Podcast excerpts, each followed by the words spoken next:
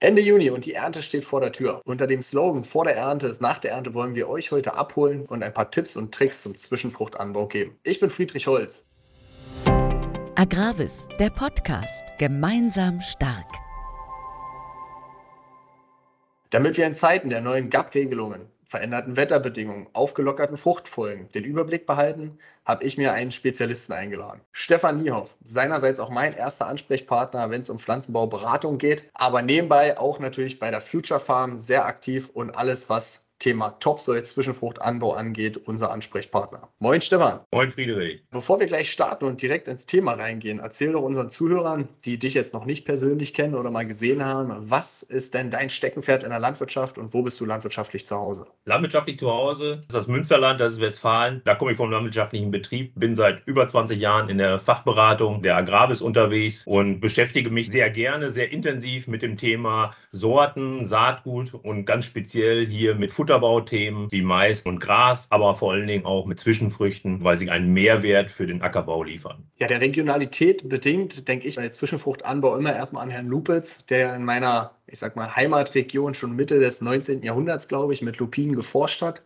so die ersten Zwischenfruchtanbauexperimente gestartet hat. Jetzt hat sich natürlich seitdem eine ganze Menge verändert. Das Thema ist deutlich komplexer geworden. Und um unsere Zuhörer einmal abzuholen, bitte ich dich, erklär einmal den grundlegenden Unterschied vom Hauptkulturanbau und dem Zwischenfruchtanbau. Also wie der Name schon Zwischenfrucht beschreibt, geht es um eine Kultur, die zwischen etwas steht. Und sie steht in diesem Falle zwischen zwei Hauptkulturen einer Wintergerste beispielsweise oder einem Winterweizen, das ist sehr häufig eine Vorfrucht. Da wird die Zwischenfrucht dann zwischengebaut und folgen tut dann in der Regel eine Sommerung, wie zum Beispiel die Rübe oder der Mais oder durchaus mal Leguminosen wie Ackerbohnen oder Lupinen oder Erbsen. Das Ziel des Zwischenfruchtanbaus ist in der Regel im weitesten Sinne die Bodengesundheit zu fördern, Nährstoffe zu binden, Erosionsschutz letztendlich zu gewährleisten, damit der Boden eben schön auch da bleibt, wo er ist äh, und weniger ein verkaufsfähiges Gut zu erzeugen. Das findet zwischendurch auch statt. Das kann man machen, zum Beispiel um Futterlücken zu schließen, über Grasanbau aber das primäre Ziel ist Erosionsschutz, Bodengesundheit. Gelegentlich auch Bodengesundheit zu fördern, im Sinne von zum Beispiel Rübennematoden zu bekämpfen. Da gibt es entsprechende Sorten im Senf- und im Ölrettichbereich, die durchaus in der Lage sind, eben Nematodenbefall auf der Fläche zu reduzieren. Das ist dann eine gezielte Behandlung. Und das dritte Thema ist einfach, was jetzt unter den gesetzlichen Rahmenbedingungen einfach kommt, ist die Düngeverordnung, die ja verschärft wurde. Das Problem herrscht, dass der Landwirt der Stickstofffracht, die er bringen kann, zu entsprechenden den Hauptkulturen begrenzt ist. Und da ist eine Zwischenfrucht einfach die Möglichkeit, Nährstoffe zu binden, über Leguminosen auch Luftstickstoff zu binden letztendlich, wie in unserer Kornpro um die dann diesen Stickstoff, diese Nährstoffe der folgenden Hauptkultur zur Verfügung zu stellen und zu retten. Weil wir über Winter, über ausreichende Niederschläge zum Beispiel, ganz viel Probleme haben, dass wasserlösliche Nährstoffe wie Kali, Nitrat einfach verlagert werden und damit der Hauptkultur nicht mehr zur Verfügung stehen. Und das kann letztendlich die Zwischenfrucht durchaus verhindern. Jetzt sprechen wir ja schon über Themen wie Bodengesundheit, wir sprechen über Themen von Nährstoffbindung, Erosionsschutz. Ich würde gerne mal das Wort Greening da auch mit reinwerfen. Ja, Greening ist eine gesetzliche Rahmenbedingung, die seit 2014 gilt, in der aktuell gültigen GAP-Regelung, wo der Landwirt aufgrund gesetzlichen Vorgaben ökologische Vorrangflächen schaffen muss. Das kann er machen über einen Hauptfruchtanbau, zum Beispiel Leguminosen. Sehr häufig wird das aktuell gemacht und 2022 ist da das letzte Jahr über einen Zwischenfruchtanbau, wo bestimmte Komponenten drin sein müssen, drin sein können, bestimmte Mischungen. Es müssen immer mindestens zwei Kulturen sein, die zusammen zusammengemischt sind und entsprechend ausgesät werden. Das sind äh, die ökologischen Vorrangflächen oder das Greening, was heute von gesetzlicher Seite gefördert ist. Das Ziel dahinter war, dem Landwirt zu zeigen,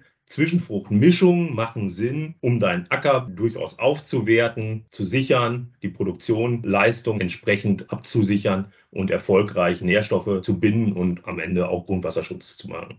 Jetzt sprichst du ja schon davon, von den gesetzlichen Bedingungen, dass wir dort Mischungen einsetzen müssen oder es auch gesetzlich gefordert wird.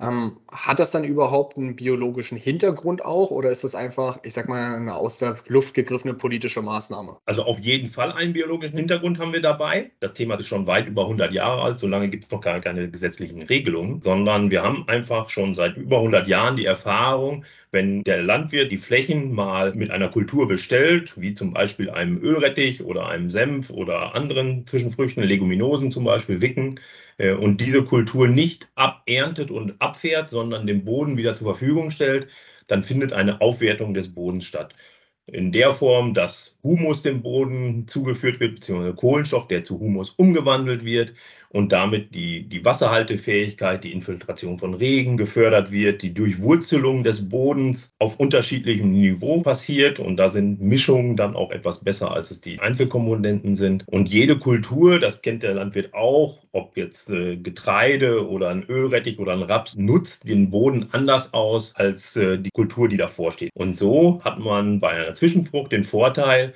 dass ich nochmal einen ganz anderen Einfluss auf das Bodenleben habe. Und vor allen Dingen, wenn ich Mischungen ausbringe, das ist der große Vorteil von Mischungen, habe ich eben den großen Vorteil, dass der Boden sehr gleichmäßig durchwurzelt wird, sehr intensiv durchwurzelt wird und entsprechend das Bodenleben gefördert wird. Jetzt ist natürlich der, der Begriff Mischung ziemlich weit gefasst. Klar, wir haben schon über Leguminosen gesprochen, wir haben auch mal über leguminosenfreie Mischungen gesprochen. Aber nenn uns doch mal ein paar Kulturen, die wirklich zum Beispiel in einer Topsoil-Mischung, ich hatte sie schon mal erwähnt, kruzifernfrei, spielt mir davor, weil sie doch sehr oft auch mhm. gehandelt wird.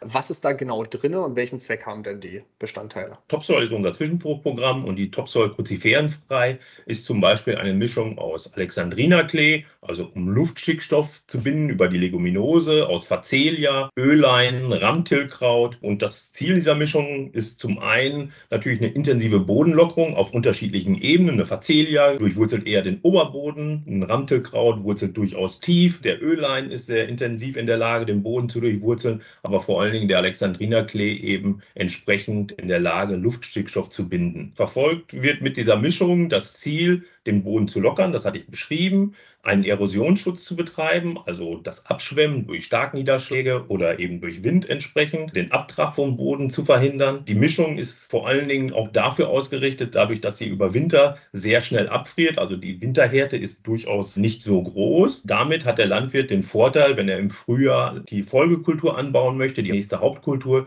hat er relativ wenig organische Masse zu bearbeiten. Das geht relativ leicht. Und das ist zum Beispiel etwas, was wir auf der Future Farm in einem Versuch durchaus auch erlebt haben, dass wir nach dem Umbruch einer solchen Mischung durchaus zwei bis drei Liter Diesel weniger gebrauchen, als wenn wir dort eine Mischung haben, die sehr zäh ist und wenig abgefroren ist zum Beispiel und den Boden nicht so intensiv durchwurzelt hat. Jetzt sprichst du schon von, ich sag mal, winterfesten oder nicht winterfesten Zwischenfruchtkulturen.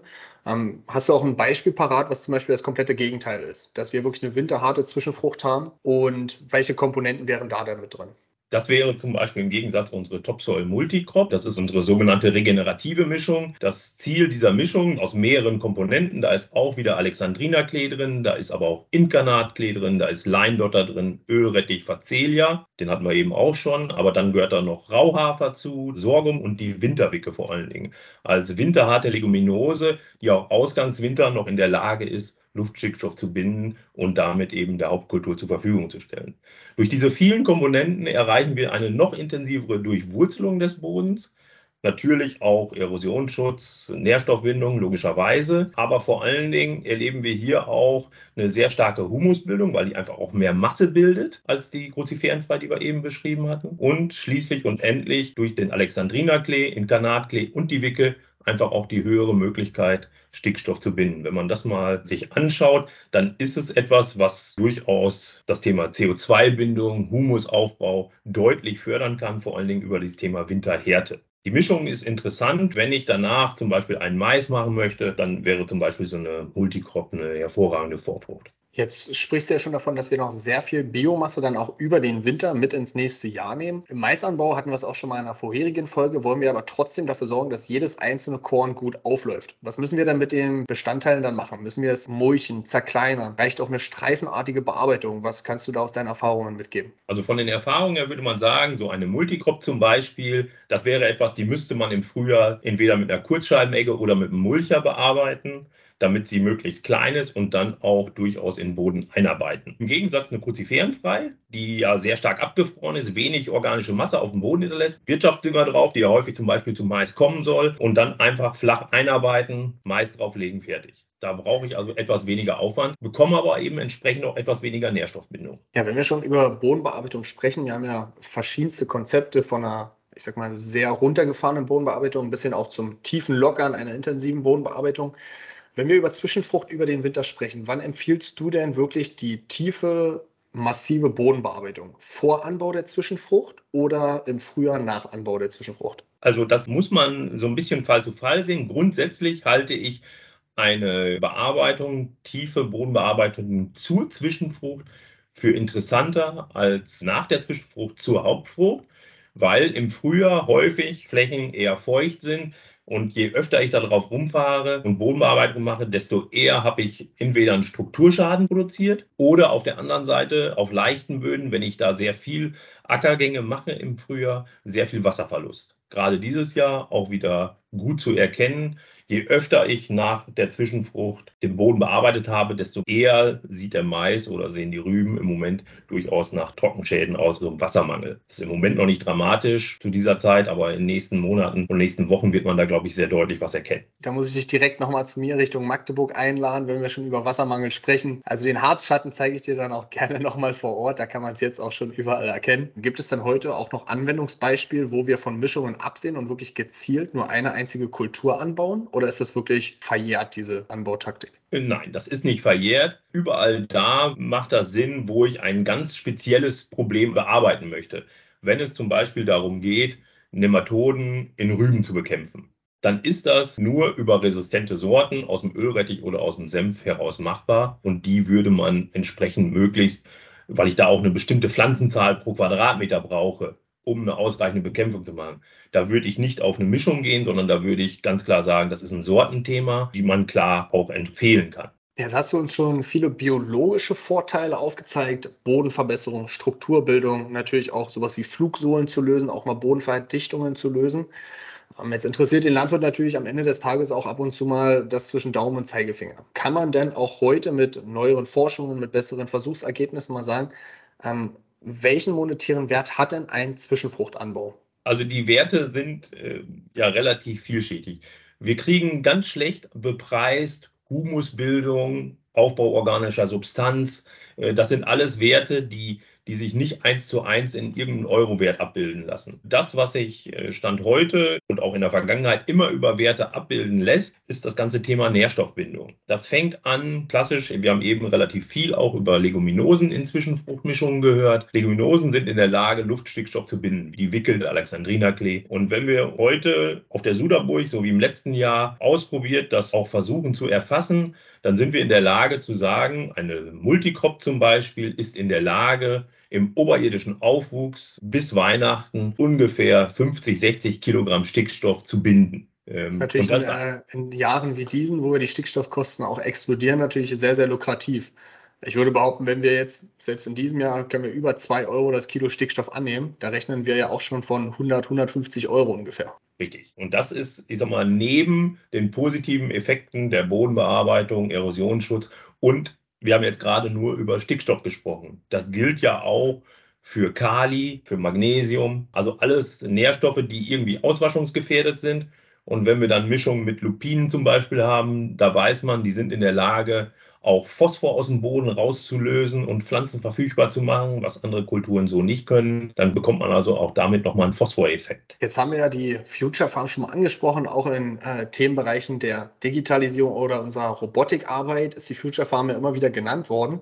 Ähm, macht ihr dann auch im Bereich Zwischenfruchtanbau dort Versuche? Geht gezielt auf einzelne Sorten ein, auf einzelne Mischungen ein, um dort auch noch wiederum den Mehrwert von Jahr zu Jahr zu generieren? Also wir machen auf der Future Farm, das ist für uns ja das Projekt, wo wir pflanzenbauliches Know-how, unter anderem eben auch von Mischungen, Zwischenfruchtanbau generell, also auch durchaus einzelne Sorten bis hin zu komplexen Mischungen wie so einer Multicrop, mal abgleichen mit technischen Möglichkeiten. So können wir zum Beispiel sagen, eine Multicrop können wir auch mit einem Schneckenkornstreuer ausbringen, die funktioniert. Eine Cruciferenfrei funktioniert da nicht. Dafür macht es Sinn, dann doch eher einen APV-Streuer zu nehmen oder vielleicht sogar besser eine Drillmaschine. Andere Mischungen sehen wir, die brauchen zwei, drei Stoppelgänge, bevor man sie drillt. Eine Multicrop kann ich direkt nach dem Mähdrescher möglichst direkt einfach aussehen. Mit relativ einfachen Mitteln. Jetzt hatten wir in der letzten Folge auch gefragt, ob denn diese Versuchsergebnisse, dieser Versuchsausbau auch für Landwirte zum Anfassen ist. Können die also vorbeikommen, können sich mit euch vor Ort auch darüber unterhalten und Versuche besichtigen?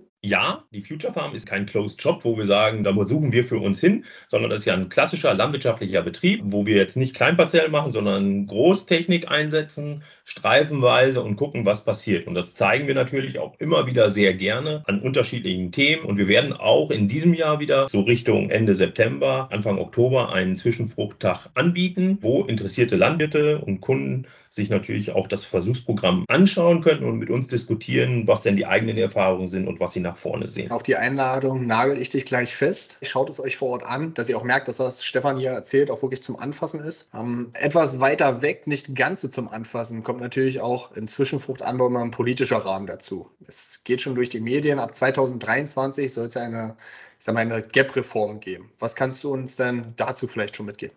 In der aktuellen GAP ist es ja so, dass der Landwirt ökologische Vorrangflächen machen muss und das auch über Zwischenfrucht, über Greening abbildet und dort ein Zwang ist, Mischungskonzepte oder Mischungen auszubringen. In der neuen GAP, so wie sie aktuell diskutiert wird, ist dieser Zwang nicht mehr vorhanden. Man geht also davon aus, dass der Landwirt in den letzten Jahren gelernt hat, Mischungen machen Sinn und äh, deswegen das entsprechend auch weiterverfolgt. Aus unserer Sicht äh, glauben wir, dass in diesem Markt der Zwischenfrüchte sich die qualitativ hochwertigen Mischungen, wie zum Beispiel unsere Multicrop, auch nach vorne hin weiter bewähren werden und auch im Markt stattfinden werden, weil sie einen substanziellen Mehrwert für den Landwirt versprechen. Dort, wo jemand preisoptimiert die Verpflichtungen erfüllt hat, der wird wahrscheinlich eher wieder eine Einzelsorte machen, einen qualitativ hochwertigen Ölrettich zum Beispiel, der eine gute Unkrautunterdrückung hat äh, und sagt, das ist einfach preislich interessanter und das reicht mir, mehr möchte ich nicht. Also wir werden durch die neue GAP sicherlich mehr Qualität in das Spiel Zwischenfrucht kommen über äh, das ganze Thema CO2-Bindung, CO2-Zertifikate, regenerative Landwirtschaft wird auch noch mehr Interesse an hochwertigen, guten Zwischenfruchtmischungen, die entsprechende Ergebnisse liefern, erreichen. Also deine Empfehlung in diesem Bereich auch nicht unbedingt der Politik folgen, sondern wirklich bei qualitativ hochwertigen Mischungen bleiben, um den Boden auch langfristig zu fördern.